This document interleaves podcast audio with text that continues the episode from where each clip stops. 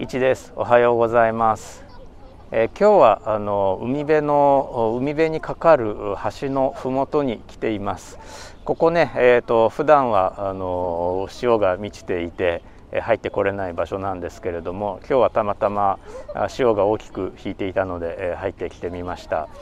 海辺なのでね、えー、さっきからあの僕の周りをあのカニさんが歩いていたりとか、えーとまあ、YouTube でご覧の方はの橋の下に広がってるあの水が見えてると思うんですけどもあのここ河口域であの海水です。であの普段は海とつながっているので、えー、海の生き物がねまだいっぱいいるんですよ。僕の周りはね今ねえーとまあ、大きなお魚もいるんですけどクラゲがねたくさんねふわふわふわふわねえー、しています。もし後でクラゲの映像を撮れたらあのこの動画の後ろに、えー、くっつけておこうと思うんですが、うん、可愛らしいですよクラゲ。ねえ。クラゲって不思議な生き物ですよね。クラゲちゃん。さてえっ、とですね今日はあの何のお話をするかっていうと,、えーとスパイスのお話をしていこうと思っています。あすみませんちょっとあの行儀の悪い格好で今、えー、座ってるんですけどもあのここにね来る途中で何度もあのすっ転んですってへんって転んで手とかも結構ねえーと、ドロドロになっててカメラもね泥まみれになっちゃってるんですけども、まあ、まだ動いているのでこのまま録画録音をね、えー、続けていきたいと思います。で、えーと、こう橋の上からねクラゲが見えたりとかお魚見えたりとかするので橋の上からこう人がキャキャ言ってるの聞こえちゃうかもしれないです。あとね僕の周りにね、うん、やっぱりカニさんかな結構大きなカニさんがうろうろしてるので、えー、ちょっとちらちらっとこう気が散ってそっちに目がいっちゃうかもしれないです。うん、まあさすがにねあのこのカメラには映らないと思うんですけども、まあ、周りカニさんが歩いています。で、えーと、スパイスのお話なんですけども先週お送りしたニュースレターの中ではあ、まあ、4種類のスパイスとそれにまつわるお話をねえご紹介させていただきました。あ最初がね胡椒で、えー、2つ目が、えーと、唐辛子で、えー、3つ目と4つ目がそれぞれクローブとナツメグだったんですけれどもあのまあ、僕手元にね原稿とか何もないので、まあ、覚えてる範囲で、えー、語れる範囲で語っていこうかなと思っています。えー、胡椒から胡椒ねあのほらもう今やありふれたスパイスじゃないですか。であのインド原産のスパイスで、まあ、おそらくそのインドではもう昔から昔の紀元前からありふれたスパイスだはあったと思うんですがあのつる性の植物のね、えー、実であのまあ、タイ料理なんかはその生のまま使ったりもしますけれども、まあ、運搬する過程で悪くならないように通常はあの乾燥させて、えー、黒胡椒として、えー、流通しています。えーと、紀元前からそのヨーロッパの人々があのインドにこういうスパイスがあるよと胡椒があるよということを聞きつけたのか、まあ、商人が運んだのか、えー、してですねあのヨーロッパの人々特に古代ギリシャの人々とか胡椒を大変好んだあようです。どんなふうなあ運ばれ方をしていたかというと、まあ、インドからあギリシャというのはあの一応陸続きではありますよね。あのインドをインドのだいぶ南の方で取れるスパイスだったそうなのでずっと北上していってこれ大変なあの経路だと思うんですけども北上していってでそのまや山脈も越えて、えーまバグダッドといいますから今今のイラクですよね、えー、の辺りを通って、えー、それから黒海沿岸に出てえ今のイスタンブールですねそこ経由して最後は船だったかもしれないですねその、えー、今の、まあ、シリアの辺りを通ったのかあそうですね、まあ、あるいはそのパレスチナの辺りから船で、えー、行ったのかよく分かんないんですけども、えーまあ、そこら辺、まあ、ギリシャ圏内ということでそこら辺からギリシャに運ばれたああようです。でこの胡椒なんですがあの非常に珍重されます。非常に高値で取引されたそうです。あの同じ重さの金と同じ値打ちがあったというのはあれはちょっと誇張で実際にはその金の何分の1かの値打ちだったようなんですが、まあ、それでも非常にあの貴重なスパイスとして扱われました。で教科書なんかを見ると、まあ、当時当然ね冷蔵庫とかなかったので、えー、お肉の保存にえーまあ、胡椒が使われたというような記述が出てくるんですけどもあれ多分嘘ですね。あの胡椒をねあのお肉に振りかけてもあのお肉はそんな長持ちしません、まあ、虫がつかないとかは、ね、あったかもしれないんですけどもあのお肉を腐ります。で、まあ、僕の想像でありその、まあ、ニュースレターの中ではあの参考文献として挙げさせた本にもあの挙げさせてもらった本にも、えー、書いてあるんですけどももうそうじゃなくてお肉をね腐らせないためじゃなくて腐った肉を食べられるようにするために胡椒が使われたんじゃないかと。確かに胡椒ってまあピリッとしますからあの多少肉が悪くなってもまあ食える。ということなんでしょうね、まあ、そのためにあの胡椒というのは非常に貴重なスパイスだったということだろうかと思います。まあ、ギリシャの辺りまだねヨーロッパの中では南の方なのでまあ、いろんなあの植物が手に入ったりとか、えー、それからあの日本でいう魚醤ですねガルムという調味料が作られていたりとか、えーまあ、まだ比較的調味料が豊富な地域ではあったと思うんですけどもやはりね日本特に日本の西日本っていうのは緯度が低いのでいろんな植物がね、えー、生えてるのに対してやはりヨーロッパ特に北の方まあ、イタリアでいうとまあミラノの辺りからはあのだいぶ北に近づいていくと思うんですけどもあの北のエリアに入ってくると思うんですけども、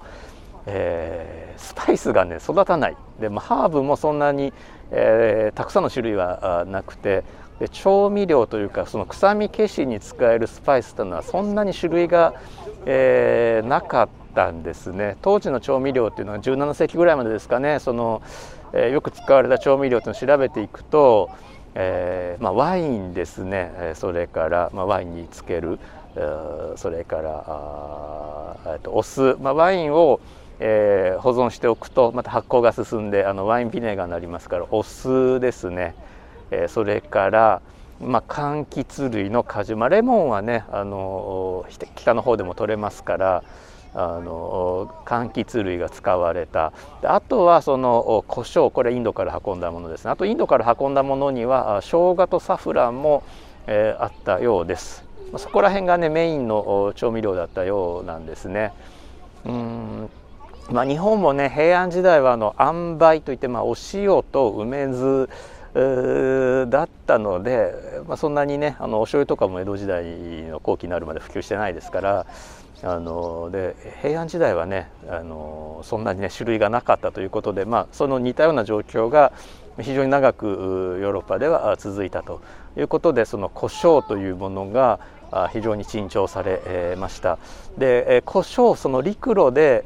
え運んでいたのが結構長く続いてそのためにえーと、そうですねそのトルコイスタンブールまで運ばれたあ胡椒そこからは地中海ですからある程度その当時の、えー、もう庭みたいなもんだったんでしょうね。えー、あのベネチアベニスですね、えーと、ベニスまで船で運ばれてそのベニスの商人たちが胡椒貿易を独占したためにまあ、あの莫大な利益を生んだというふうに言われています。で、えーまあ、それでですねあの何が起こったかというとその、まあ、大航海時代を迎えた時にインドに直接買い付けに行けばあ胡椒を奪えるんじゃないか。ということで最初に、えーとまあ、ヨーロッパ人で最初に大型船で、えー、インドまで直接行ったのが、えー、バスコ・ダ・ガマですね。当時スエズ運河がないので、えー、スペインを出て、えーと、あポルトガルですね。ポルトガルを出てで、えー、どこ行ったかというとあのアフリカ大陸を西からぐるっと回って、えー、南端を回って北上してケニアの辺りまで沿岸沿いに行ってケニアから太平,、えー、太平洋じゃないですねインド洋を渡って、えー、インドの南端にたどり着いて、えー、胡椒を買い付けたと。えー、いうことだそうです。これが、まあ、あのポルトガルに莫大な利益をもたらすことになってでポルトガルはその後インド洋あのインドさらに越えて東へ進んでいきます。東へ進んで、まあ、当時その地域地域では交易されていたスパイスですね。特にその現在のインドネシアにある、えーえー、島、えーと、モルカ諸島、まあ、通称スパイス諸島ですね。僕ついついスパイス諸島って呼んじゃうんですけども、そこで取れるナツメグとクローブなんかも、ポルトガルが交易の権利をま独占しようとします。実際には独占はねできなかったようなんですけども、まあ、独占を試みます。でポルトガルはあのさらに足を伸ばして日本にまで来ています、えっと、僕が今立ってるこの辺り、まあ、当時は海岸線ちょっと違ったと思うんですけれどもこの辺りあの一時期ですねポルトガル領になっています、まあ、正確に言うとイエズス海なんですけども、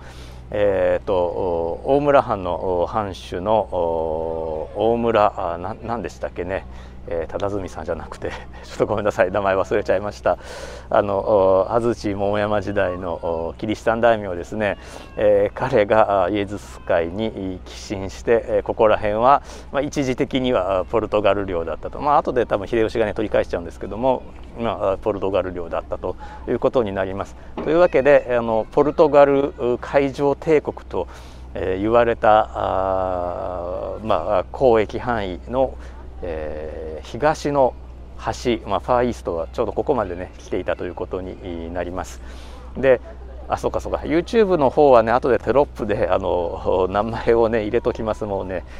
あのよくね僕ね間違いをしてでその YouTube で上げる時にも気づかずに間違いのままも上がっちゃうこともあるんですけども、まあ、そういうのはあの後でコメント欄で訂正しておきますので、えーとまあ、できるだけあの鵜呑みにしないで聞いてもらえたらなと思うんですけどもえーとまあ、そんな感じでここまで、えー、ここ長崎まであのポルトガルが来ていたということですね。で、えーとまあ、それがまあバスコ・ダ・ガマがまあ切り開いた航路ですねそのインド航路ですね。で、えー、それに対して、まあ、それに先立つこと多分ちょっと数年早かったと思うんですけども、えーとスペインの方は西へと進みます。スペインはあの東側をポルトガルに取られちゃって、えー、しかもその仲裁にねあの地球をどっちが取るんだという大喧嘩の末にバチカンが仲裁に入ってじゃああの東はポルトガル西はスペインっていう裁定があったので、えー、スペインは西へ足を伸ばします。で、えー、コロンブスですね、えーと、彼はコロンブスはねあのイタリア生まれなので、えーと本名は多分コロンボが正しいお名前だったと思うんですけども、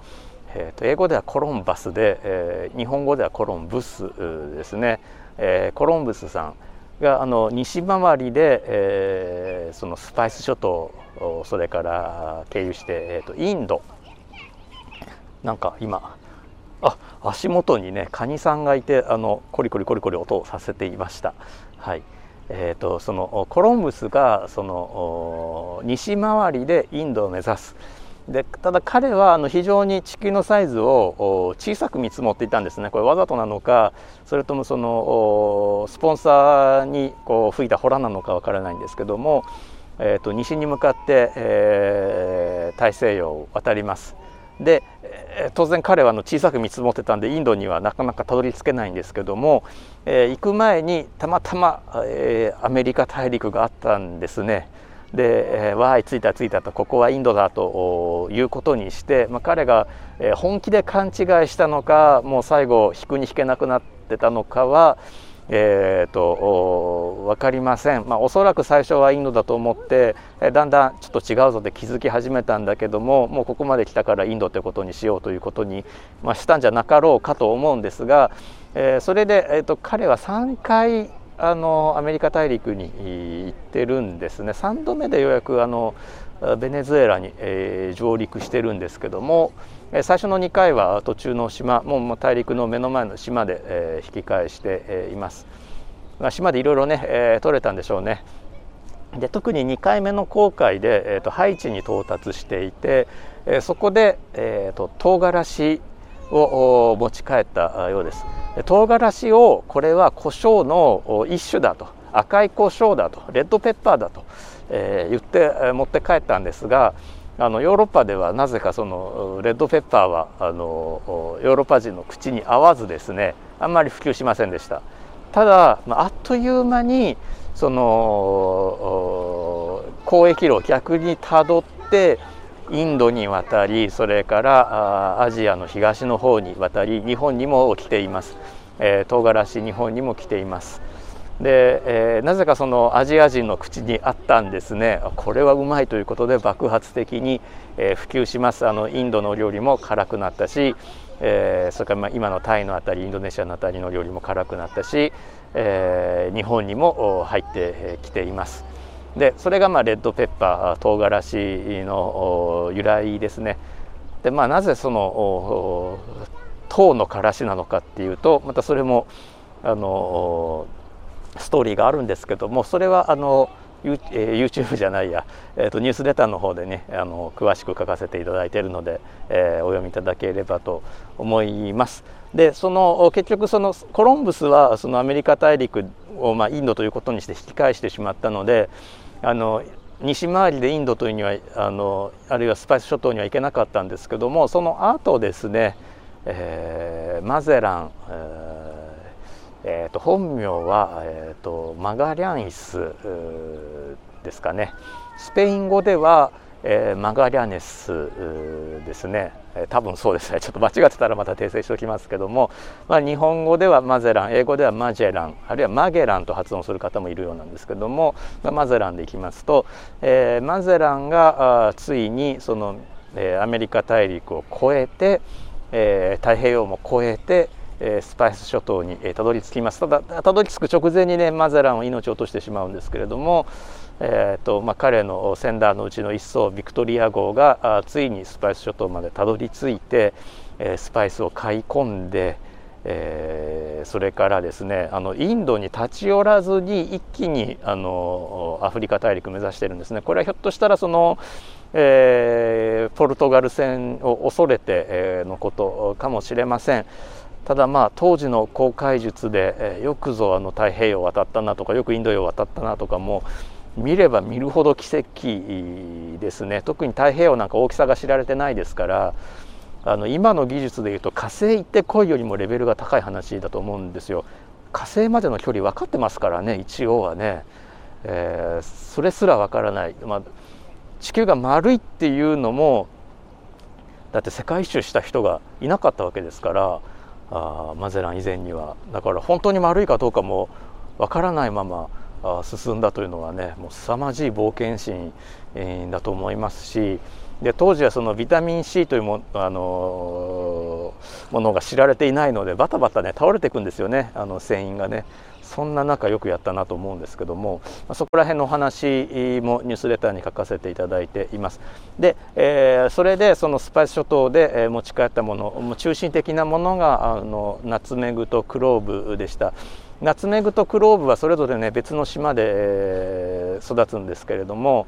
えーと、非常にねあの成分的にはよく似ています。あの香りも違うんですけれどもあの化学的にはあのオイゲノールという物質とそれからイソオイゲノールというほとんど同じような物質です。えーと、ナツメグの方がどっちだったかな？もうどっちがどっちかね分かんなくなっちゃいましたね、えー、似てて、えーと、クローブがオイゲノール？イソオイゲノール？あどっちだったかな？あの忘れちゃいました。はい。えーと、すいません適当で。で、えーとまあ、とにかくあのオイゲノールイソオイゲノールという化学物質を、まあ、実質運んでいたわけですね。でこれがあ特にナツメグなんかはあのヨーロッパではまあ、お料理にあのじゃがいもとよく味が合うということもあったんでしょうしあのペストを予防すると信じられたんですね。実際にはペストを予防する効果はないと思うんですが、まあ、それでもあの飲みを寄せつけないとかペストってあの飲みが運びますからあ飲みを寄せつけないとかああそういうあの効果はあったのかもしれないです。まあ、そういったことであの大儲けするんですねナツメグとクローブで、えー、スペインが大儲けします。えーポルトガルも大儲けをしますで、えそれに目をつけたのが、えオランダとイギリスでもうあの血みどろの争いをするんですねあのスペイン出てけポルトガル出てけって言ってで、えまずオランダがあのそのスパイスを、えー、独占して後からイギリスがやってきて、えー、また戦争をしてでもう決着がなかなかつかなかったんですけども最後あのスパイス諸島における一個の島を最後も血みどろの奪い合いで、えー、最後オランダがあのイギリスを追い出すんですけれども代わりに、えー、オランダの植民地の一つをもうイギリスにあげるよと。あげるからこれで手を打とうと。言ってそのオランダからイギリスに渡された植民地ニューアムステルダムという植民地だったんですがこれが現在のニューヨークですね。マンハッタン島という島でした、えー、この島はあのオランダ商人が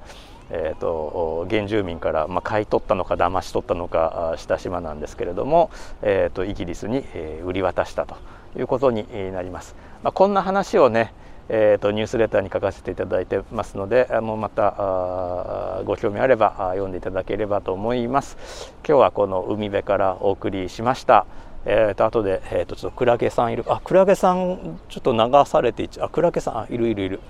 はい。あのちょっと動画撮れそうなら撮ってみます。はい、今日も聞いてくださってありがとうございました。え、見てくださってありがとうございます。えーと、また次回お会いしましょう。いちでした。